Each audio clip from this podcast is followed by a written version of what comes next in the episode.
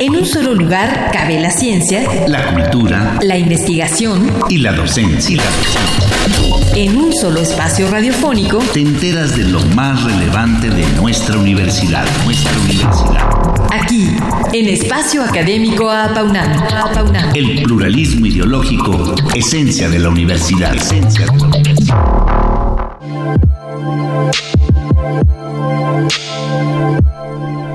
Enfermedad crónica es larga, pero ni la familia ni el aparato de salud se encuentran preparados para ella.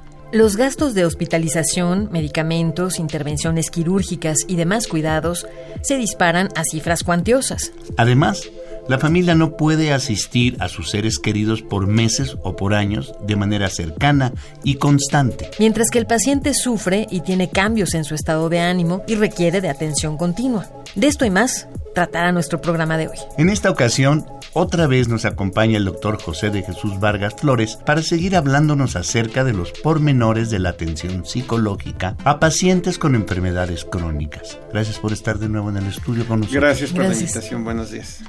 Thank you.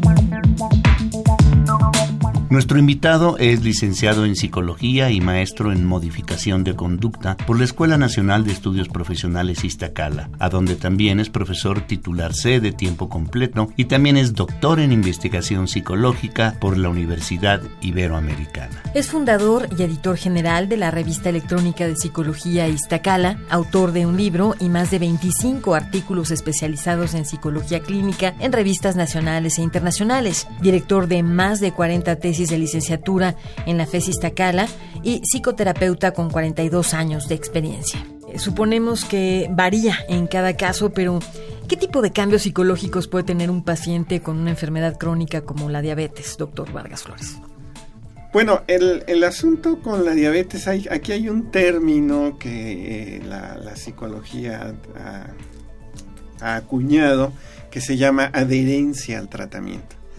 Eh, enfrentarse con una enfermedad cualquiera que éste sea, cada quien tiene estilos diferentes. Hay quien eh, toma el toro por los cuernos, eh, lleva a cabo su tratamiento, sigue las instrucciones y trata de salir de la enfermedad. Y hay quien se toma el medicamento cada que se acuerda o tiene opiniones propias acerca de su tratamiento y no le importa lo que diga el médico o el medicamento que tenga que tomar. El asunto con, problemas crónicos como la diabetes es que a veces no tienen esta adherencia al tratamiento, no siguen el tratamiento. Doctor, ¿qué nos dice de las enfermedades crónico-degenerativas como el Parkinson o el Alzheimer? ¿Cómo tratar psicológicamente ese deterioro para el paciente? El, el, problema de este tipo de enfermedades es que es cada vez más frecuente porque nuestra nuestro tiempo de vida es cada vez mayor. Ahora tenemos enfermedades que antes no, no teníamos, pero no, no es que no las tuviéramos, es que no llegábamos a esas edades. Y los cánceres son este tipo de cosas. En el caso de la mujer, cáncer de seno, cáncer de matriz, y en el caso del hombre, cáncer de próstata. Cada vez hay más cáncer de próstata, ¿sí? Y esto hace que, eh, pues, el, eh, llegamos a viejos, pero no llegamos mejor. Ese es el problema. Este, está, está bien que lleguemos a viejos. El problema es cómo llegamos a viejos. ¿sí? Y aquí, bueno, pues, este, la adherencia al tratamiento. Por un lado, repito, mi, insisto en este concepto. Y, este, pues, ahora sí que abandonar hábitos que a veces de jóvenes tenemos como el alcoholismo, como el tabaquismo, eh, como el no dormir bien, como el no hacer ejercicio, pues tenemos que empezar a trabajar con ellos, ¿no? Con hábitos cada vez más saludables, también con, con, comidas cada vez más saludables. Y eso, pues no todos estamos dispuestos a dejarlos. Ahí es a donde interviene el psicólogo, en este tipo de hábitos, ¿sí? En, comportamiento saludable, ¿sí? Eh, cada vez insistir en este tipo de comportamiento. Bien, ¿y qué hace el psicólogo cuando el paciente se deprime en exceso y o tiende, como usted menciona, a rechazar consciente o inconscientemente el tratamiento? Bueno, aquí es un trabajo completamente de psicoterapia, ¿no? trabajar con él el tratar de encontrar eh, las fuentes, las razones de, de este comportamiento, el tratar de manejar las emociones, el tratar de que entrenar al paciente en el manejo de sus emociones. Hay, hay técnicas específicas dentro de la orientación cognitivo-conductual que nos permiten manejar de una mejor manera nuestras emociones. Hay cosas por las que vale la pena este, eh, preocuparnos y hay cosas por las que no. Y de esto no nos damos cuenta. Sí, o sea, pues la filosofía es ocuparnos en vez de preocuparnos. Ocuparnos en resolver los problemas, ocuparnos en tener una mejor calidad de vida, en vez de preocuparnos. Cuando nos preocupamos es cuando nos deprimimos, cuando no estamos haciendo cosas para tratar de afrontar un problema que tenemos y tratar de resolverlo en la medida de lo posible o dejar que las cosas este, transcurran y que nos vayamos lo más pronto. Y esto lo vimos, yo, yo trabajé en el grupo de enfermos anónimos eh, apoyándolos, se llamaba el grupo Enfermos Anónimos en Superación, y allí vi casos impresionantes de gente que tenía eh, una, un diagnóstico de seis meses de vida y que pudieron vivir 10, 11 años, ¿sí? Gracias a el trabajo que el grupo llevaba a cabo, gracias a el trabajar precisamente esta parte emocional.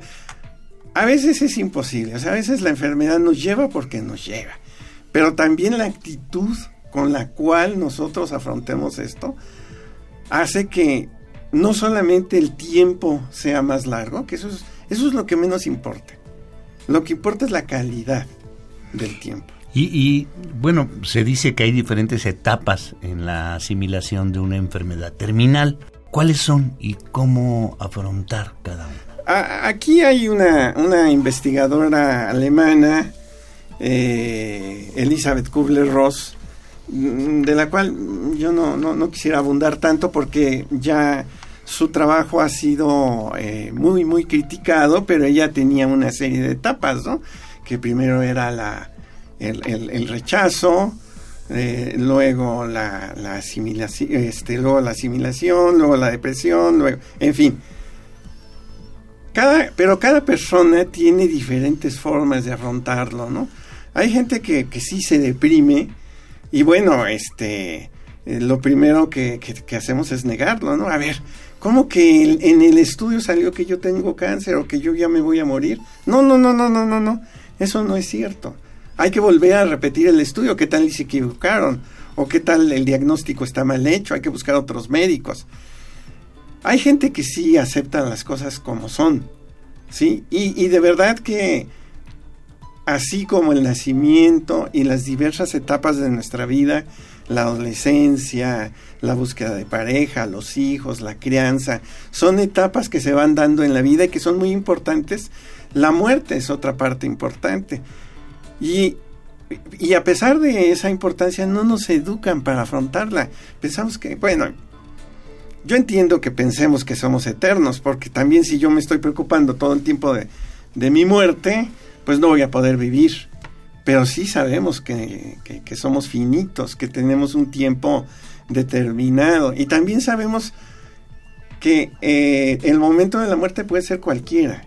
Pero lo queremos ignorar lo ignoramos, lo tratamos de ignorar, incluso es de mal gusto hablar de este tipo de temas. No, no, hay una cultura para ello. No hay una cultura. Entonces hay gente que se desespera mucho, hay gente que no sabe cómo afrontarlo, hay gente que se deprime, hay gente que, que se desestructura a partir de una enfermedad o de que un familiar tenga una enfermedad.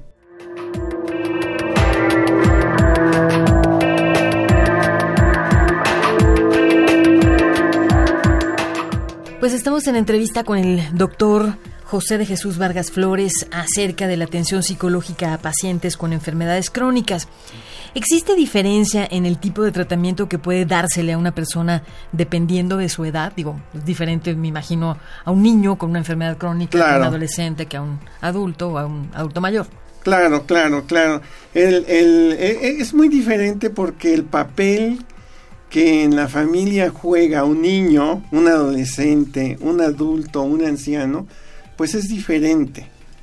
Claro que los que juegan los papeles más importantes en, cierto momento en la familia, que puede ser el papá, la mamá, eh, es lo que más conmociona a la familia, porque de repente la familia queda descabezada. No solamente el que mantiene a la familia, sino que también es el que eh, eh, es la piedra en la cual la parte emocional de la familia se recarga y esa piedra ya no va a estar, o ya no está, o ya no es posible que esté. Entonces la familia se desestructura, las familias se van construyendo y deconstruyendo y volviéndose a reconstruir este, en las diversas fases de la vida. Cuando un niño nace, hay que, hay que hacerle un espacio. Cuando alguien se casa, el espacio, si el, el, muchacho o la muchacha se van, hay que cubrir ese espacio. ¿sí? Y cuando la gente se muere, pues hay que reestructurar a la familia para que siga funcionando. Ahí es a donde interviene el psicólogo. Y doctor, pues bueno, a veces los que más requieren ayuda son los familiares, sí, ¿no? Claro. Este, ¿Cómo convencerlos de que son ellos los que más requieren orientación cuando no lo saben? Eh, yo creo que algo que es muy importante, aquí hay un dicho que dice, nadie juega solo. ¿Sí? Quiero decir que lo que me pase a mí le afecta a toda mi familia. ¿Sí? Es decir, somos una estructura, somos una red, y lo que le pase a, a una parte de la red, le pasa a todo el mundo. Entonces, no es nada más el paciente, es toda la familia con la cual hay que trabajar. O sea, hay que convencerlos de que no nada más se va a morir tu familiar, eso va a afectarte a ti. ¿Y cuáles considera usted que son los retos para nuestro país en este campo ahora que ha comenzado un nuevo gobierno? Yo creo que, yo creo que los retos es el reconocimiento de una problemática tan fuerte como es esta y la, la disposición de la parte médica y de la parte política de darle atención a este tipo de problemas, porque todos nos morimos, si de algo estamos seguros es de que nos vamos a morir. Y nos morimos de diversas maneras. Y, cualquiera que sea estas maneras de las cuales partamos de este mundo, si es que hay otro, este, es eh, importante preverlas y es importante trabajar con ellas. Pues eh, por ahora no nos queda sino agradecer al doctor José de Jesús Vargas Flores por su participación en este programa y sus valiosas aportaciones en torno a la atención psicológica a pacientes con enfermedades crónicas. Muchas gracias. Muchas gracias, a ustedes y, de verdad sí es este es un problema de salud pública importante y digno de ser tomado en cuenta. Ojalá y se le ponga la debida atención. Sí.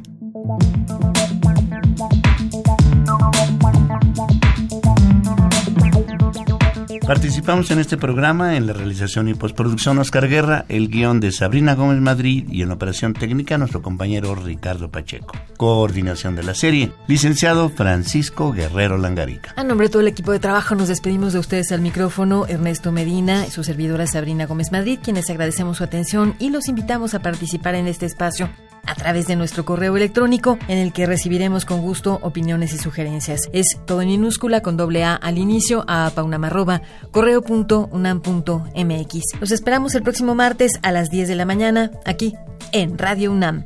Experiencia Sonora. En un solo lugar cabe la ciencia, la cultura, la investigación y la docencia. En un solo espacio radiofónico te enteras de lo más relevante de nuestra universidad, nuestra universidad. Aquí, en Espacio Académico Apaunam. El pluralismo ideológico, esencia de la universidad. Esencia de la universidad.